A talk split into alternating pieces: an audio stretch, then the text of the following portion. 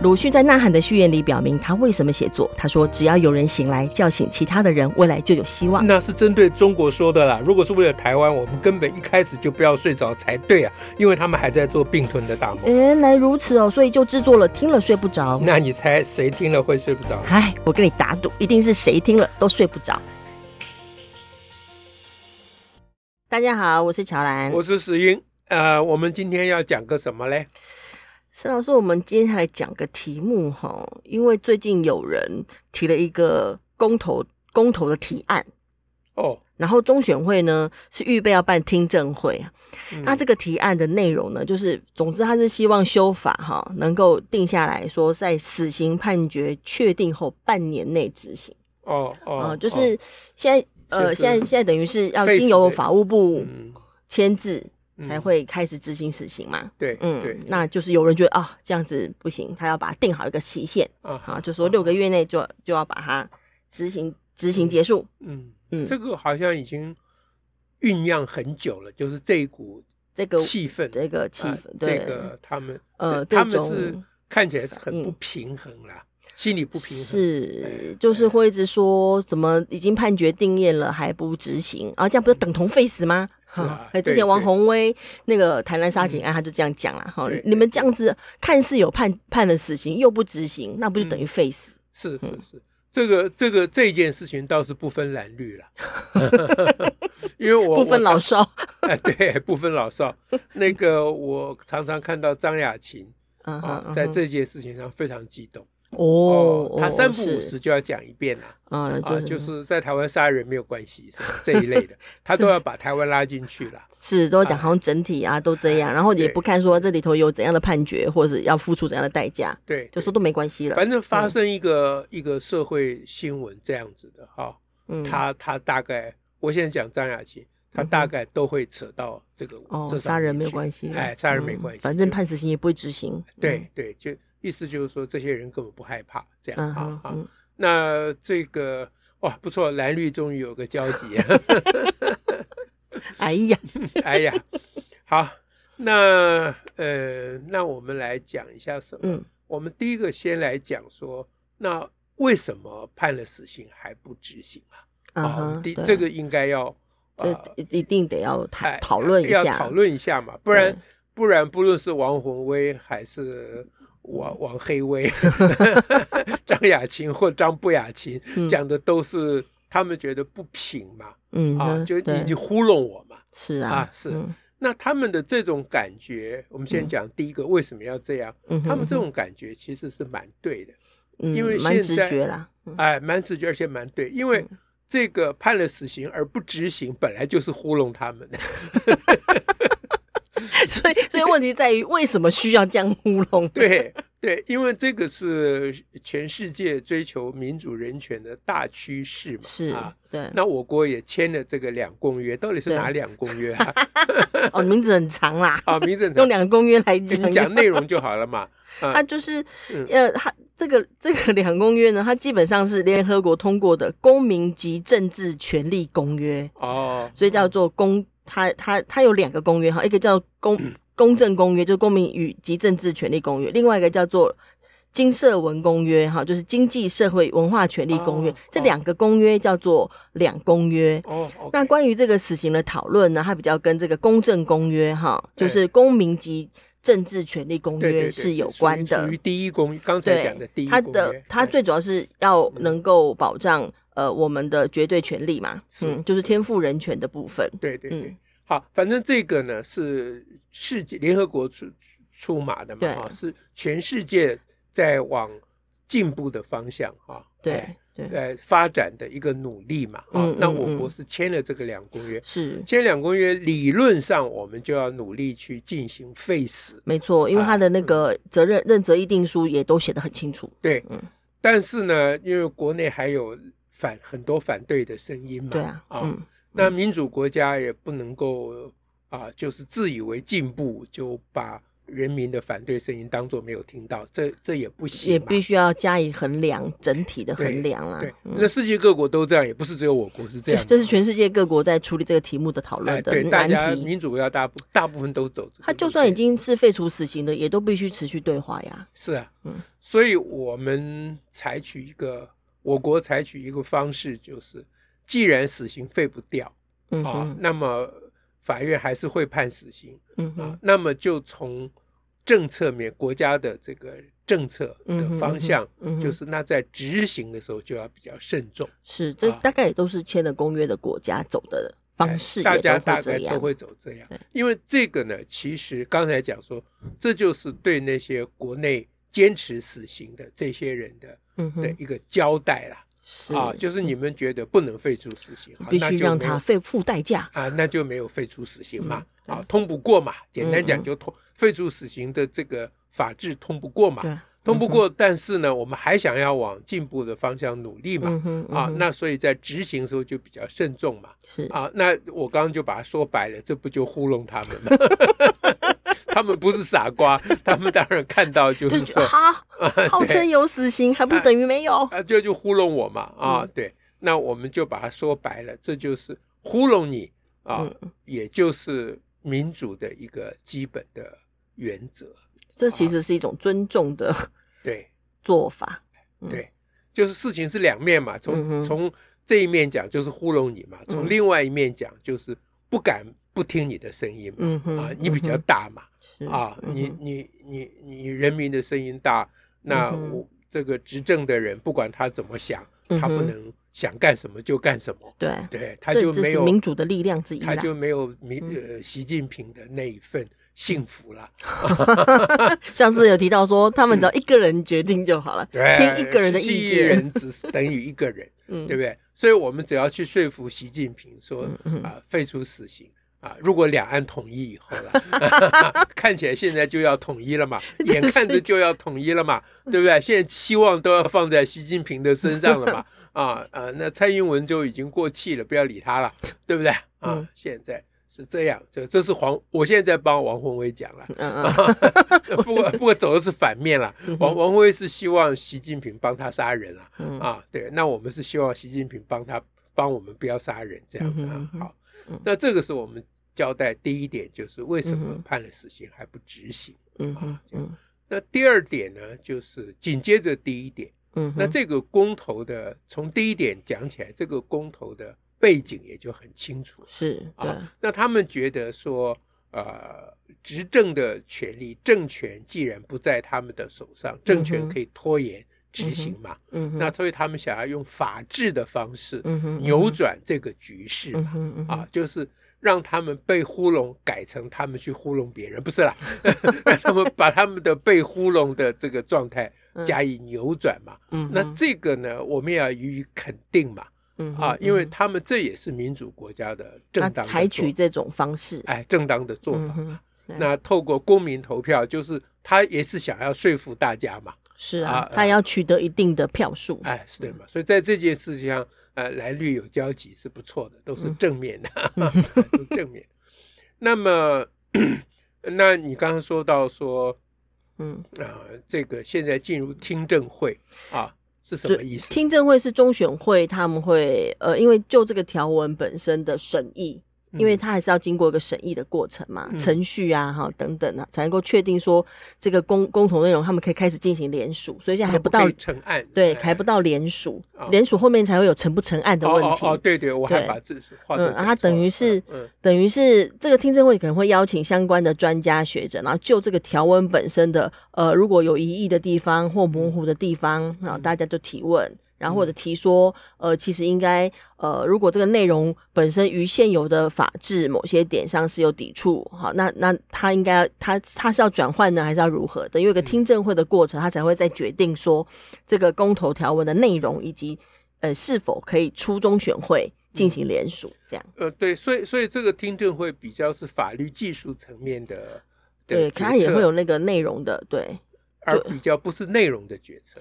就是说呢，就听证会可不可以讲说，我国已经签两公约了，嗯、所以你不能公投这个？这就是有趣的事情，嗯、因为其实按理讲，如果已经签两公约，你就不能够公投这个，嗯这个就就公投中选会他自己本身就可以把它。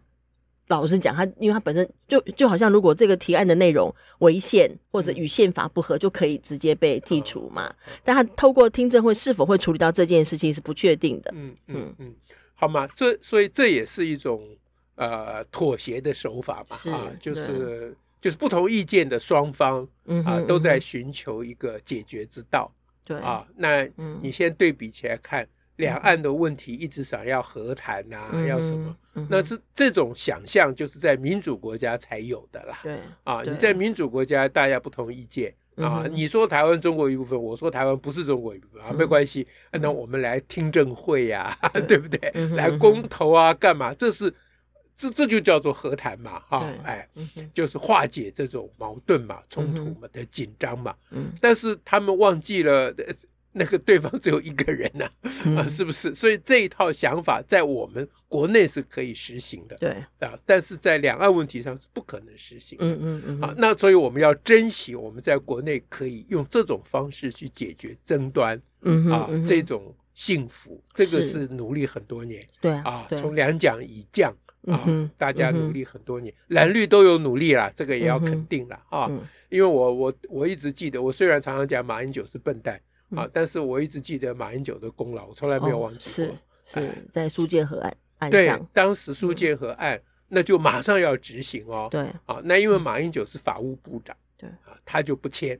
嗯哼啊，因为他不签，我们后面才能展开救援行动嘛，是最后才能平反嘛，对，最后才能证明说说他们三个人呃杀人根本就是胡说的嘛，根本是三个被冤枉的年轻人。对。那能走到这一步，当然是马英九是头功嘛，啊，这个我们一定要，我我一直记得啊。嗯、好，那现在讲到废死，我们就又可以想讲一讲，就是说这要跟讲给王宏威听一下，但不要讲给张雅婷听，张 雅婷一听啊，马英九也废死，糟糕，糟糕，他那他就可能要。不知道要怎么样了，讲给王王宏威听了，王宏威说：“哎，你们马英九也当初也没签啊，啊，他也是判了死刑不执行啊，对对不对啊？那你王宏威要怎么怎么办呢？这是营救冤案呐。好，反正现在听证会就是在程序中了，啊，能不能够最后？”啊，他他就是等于厘清相关的某些争点啊，大概就是还是比较刚刚施老师讲的那个技术面有关呐。对，你是立法精神还是立法条文还是什么？技术面也很重要嘛，对不对？因为你一个公投的条文如果不对，投出来根本不是那回事，对吧？到时候是根本没办法进行的。哎，那就糟糕了。嗯，好，所以现在第二步，呃，我们就谈第二点，就是关于这个公投案。嗯，那第三个就是比较根本的问题，我们就来谈一下说为什么。啊，任何国家，总是有一群人，啊，对于这个死刑呢，有一种偏好，啊，我这样讲，他们应该不公，觉得不公道了。他们说我这个不叫偏好，我这个叫正道，理所当然的啦。对对对，好，那没关系，呃，这个我们不同意见嘛，我就认为他们是有一种偏好，比如说张雅琴。啊，他在很多观点上我都同意他嘛，啊，可是在这个事情上，我就觉得他是情绪很大，嗯，啊，就那个那个看得出来，就是那个样子看得出来，语言神情都看出来，他情绪很大，嗯啊，那 当一个人情绪很大的时候，你要跟他讲道理非常困难了，嗯，那就是在情绪上，对，那。我现在就要第三点就要讲说他们为什么情绪很大。嗯，哦，我这样我不是说他们都没有理性的层面了哈。嗯，那我们先先谈这个，就讲他们的情绪，因为他们也不是只有理性没有情绪了。嗯哼，啊，对，呃，那我看起来是情绪比较大了，不过这个我个人偏见哈，这样哈。好，那我是觉得这个是跟整个教育文化是息息相关的。嗯哼，嗯哼，因为 因为什么呢？因为，就是当我们在追求、寻求教育改革的时候，我们碰到一个问题。嗯哼，一个什么问题呢？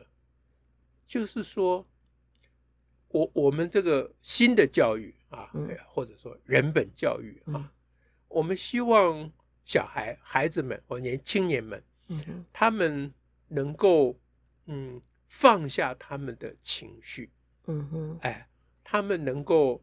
尽可能的学习如何理性的判断，啊，理性的去解决他们和他们和其他人之间，他们和父母啊或老师之间的起见。嗯，哎，那 当我们这样做的时候，我们就没有办法跟小孩子说，呃，这个是对的，那个是错的。诶我们没有办法这么直截了当的说了，嗯，因为要他去发展那个理性，对，要让他判断嘛，嗯，你就已经规定这个是对的，那个是错的，那就变成只有遵从的部分，对，那就不叫新教育，那叫传统教育，嗯、对。啊，这就跟刚才中选会的做法是一样嘛。嗯、中选会已经判定你这个是不能成公投案的，嗯、那那那那那就不用公听会了嘛，嗯、对不对？新式的教育，整个教育就是个公听会，就要弄个听证会来。对，整个教育长年累月的在听证 啊。好，那这样一来的话呢，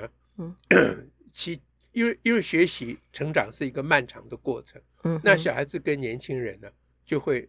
在价值上就会觉得失落，他就无所依循。嗯哼，啊，那你对比传统的做法是什么呢？嗯，传统的做法它是很明确的划分出这个是对的，那个是错的。啊，那哪个对哪个错，当然老师父母说了算了。嗯哼，啊，啊，那那也也不你也不能怀疑。嗯哼，这是第这传统教育的第一点。传统教育不只是这样，还有第二点。嗯，第二点就是现在我要解释他们的。这个心理创伤，我是说这些爱好死刑的人，他们的情绪的来源，就是在成长的过程里面，他们一直被啊鼓励、被要求啊、被引导到一个方向，就是他们对于做错事情的人，嗯要有一种仇恨。嗯哼，啊，用这个仇恨错做错犯规的人啊，是为了阻挡他们在犯错吗？对。用这个仇恨呢，让他们画出界限，就是我是好孩子，嗯哼，你是坏孩子，嗯哼，啊，那呃，好孩子、坏孩子的那个标准是什么？那当然父母、老师说了算，小孩根本不会去怀疑这件事情，是啊。那虽然有这个标准，大家不见得能做得到嘛，啊，所谓校规就是给人家违反的嘛，对不对？所谓规矩就是给人家没有规矩的嘛，啊，不然要规矩干什么？啊，那人在成长过程里面，他本来就会尝试错误嘛。但是传统的教育，他用了一个手法，嗯哼，就是他不让小孩去尝试。就我现在是说，假定对错有他们规定了，嗯哼，啊，那他对错由他们规定，他们本来还可以有一个做法，就是他让小孩尝努力去做对，嗯哼，啊，那。那尽量去避免错，嗯哼，但是留下对错的空间，嗯哼，啊，就小孩有犯错的空间，我们常常讲嘛，啊，成长就是有犯错的权利嘛。但是传统的教育，他他他不允许这个，还要你付出犯错的疼痛，对，犯出犯错的疼痛，那小孩就不服啦，那怎么办呢？怎么安抚他呢？就让他仇恨那些犯错的人。哦，就是你现在疼痛是因为你犯错了。你就跑到黑的那一边去，嗯、谁叫你跑黑那一边去？哦，那边一定要成为一个堕落的、不不良的。对，那你一定要，要排除的，要把那些黑的那群家伙想办法干掉。嗯哼，嗯哼，来让你自己的付出，为了追做对的事情所付出的代价得到内心的平衡。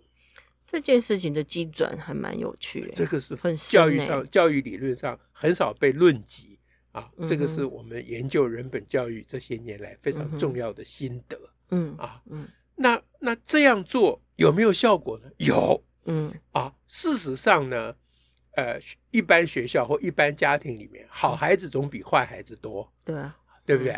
就会投机倒把，不不是啊，替天弄井啊，在那边胡闹的哈。现在还给他们一个新的名词，叫他。叫他们做过动儿，什么 给他们各种过动症啊，是是给他们各种这个理由，ODD，哎，各种理由，ADD 跟 ODD。但基本上，其实每个小孩都想要胡闹，嗯啊，这这个是人的本性嘛，对啊，不然整部《西游记》在写什么？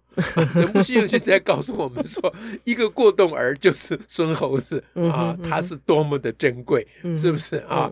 好，那。呃，这是看《西游记》的方法。哪一天我们来谈一下《西游记》？好，好，那那那他们之所以能够成功，嗯啊，除过他们用惩罚的方法之外，光惩罚绝对不会成功。嗯哼嗯哼，哎，惩罚引起反抗啊。嗯，那惩罚为什么没有引起反抗？对于多数的孩子，嗯哼啊，就是好学生或乖孩子为什么还是比较多呢？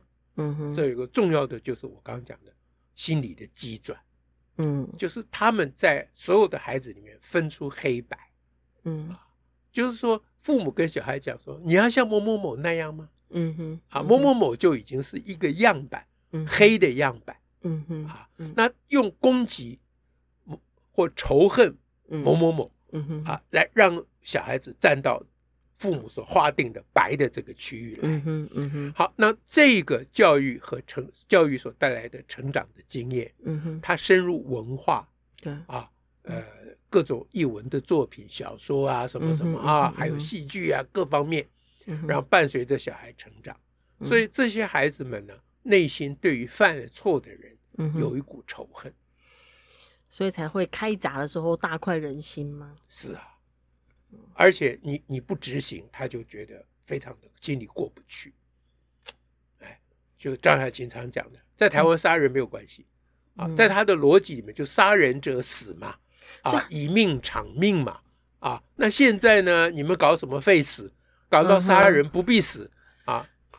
所以那个那个机转会跟呃，你们你如果他做这样的事都不用被杀死或不用被惩罚，嗯、或他不被当成。仇恨的对象，那我我努力做好事，我就会觉得吃亏或受伤或难过，或觉得为什么我要这么的辛苦的？对，这就是这个心情吗？这就是最重要，而他自己也不能讲出来，其实也很难察觉，甚至于自己也没有办法自我觉察。嗯，说他这么痛恨那个做做坏事的人，嗯。是因为他做好事做的不没有很心甘情愿，对，他做好事做的很委屈，很委屈，很多伤痛，对，很多很多难过。呃，我我现在没有办法举出具体的例子，但张雅琴类真正有说过类似的话，嗯哼，哎，对，我现在。一下他有点像是啊，有时候我们会这样，就是说，如果我们大家就跟在说考试公不公平，嗯是啊、他不是讲说作弊的本身的对错，而是说，哎、欸，他如果作弊可以考上，那我们大家这些人这么奉公守法干什么呢？哎，对对，类似这样。那我读书读的那么痛苦，对，不对？类似这样，类似这样。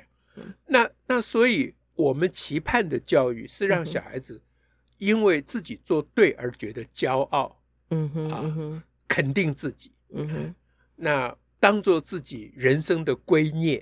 啊，比如说我们不能骗人，不能占人家便宜，因为我们不这样做，或我们做对的事情，自己很高兴。对对，因为我们自很高兴，而不是因为说，哎，我如果做做这个，我就会被人家打成黑的，嗯嗯，我就会被看不起了。对，那如果你心子这样想的话，那你就做每一件对的事情，你都觉得不甘愿。嗯，哎，嗯哼，除非那个黑的有被干掉，嗯啊，你每天要看到。那个坏小孩被打，你才日子过得下 去。就是那个杀人的没有被杀，嗯、就觉得我我都没有杀人这件事情是干什么呢？啊、就变成这样了。对，嗯，所以他们这些爱好死刑的人有一个非常值得同情的心理的机转。嗯哼，啊，就这个是我我不是要骂他们，我是试图了解他们，而且我觉得我真的有了解他们。嗯哎，因为了解他们，我就会能够会同情他们。嗯哼，就是他们真的。内心，这是一种隐藏的创伤啦，从小、嗯、啊一直累积，它不是个别的事件，它是一直累积下来的创伤。嗯、那这种内心的心理上的这种对于、嗯、啊某一些人的仇恨，嗯，就是法西斯的温床。对。啊，就他们王国维很明显啊，张爱琴走到一半、啊，张爱琴还没有法西斯，嗯、但他已经往那边走了。嗯王文文已经在法西斯那一边了、嗯嗯、啊！法西斯就是要主张，呃，这这这也很难讲啊，就而且这这这个我们另外再找时间再。我们有很很需要再多谈好多个像这样子讨论呢，因为其实你刚刚讲这个，比如说对犹太人的仇恨，对黑人的仇恨，这也是一个题目啊。当然是嘛，它就是跟这个都是挂在一起的机转呢。当然是嘛，所以人类要追求文明与进步是是非常困难的事情嘛。是啊，我就是。古谚有讲说，一个人最大的敌人就是自己嘛，嗯啊，那整个人类的敌人就是人类自己嘛，不是什么外星生物嘛，嗯，对不对？嗯、我们身为人类，叫做万物之灵嘛，嗯，那我们这万物之灵的这个灵里面，就隐藏着毁灭的因子嘛，嗯，哎，这就是哎，事情就是这样嘛，所以我们要非常的努力。是，哎、我我我们要看到我们的小孩因为做对了很高兴，嗯啊，不要因为呃别人做错了而很生气，嗯啊，就是你你做对了你就高兴，啊别人错你就原谅他，是啊，你就说就跟做错事的同学或朋友讲说，哎，加把劲，你也可以，嗯啊，你可以跟我一样都做对的事情，嗯哼，我们教育要培养这样的下一代。而不是培养那个仇恨做错事情的人的下一代，嗯嗯啊，为什么这样？如果要再讲，他今天没有时间讲了，就简单讲，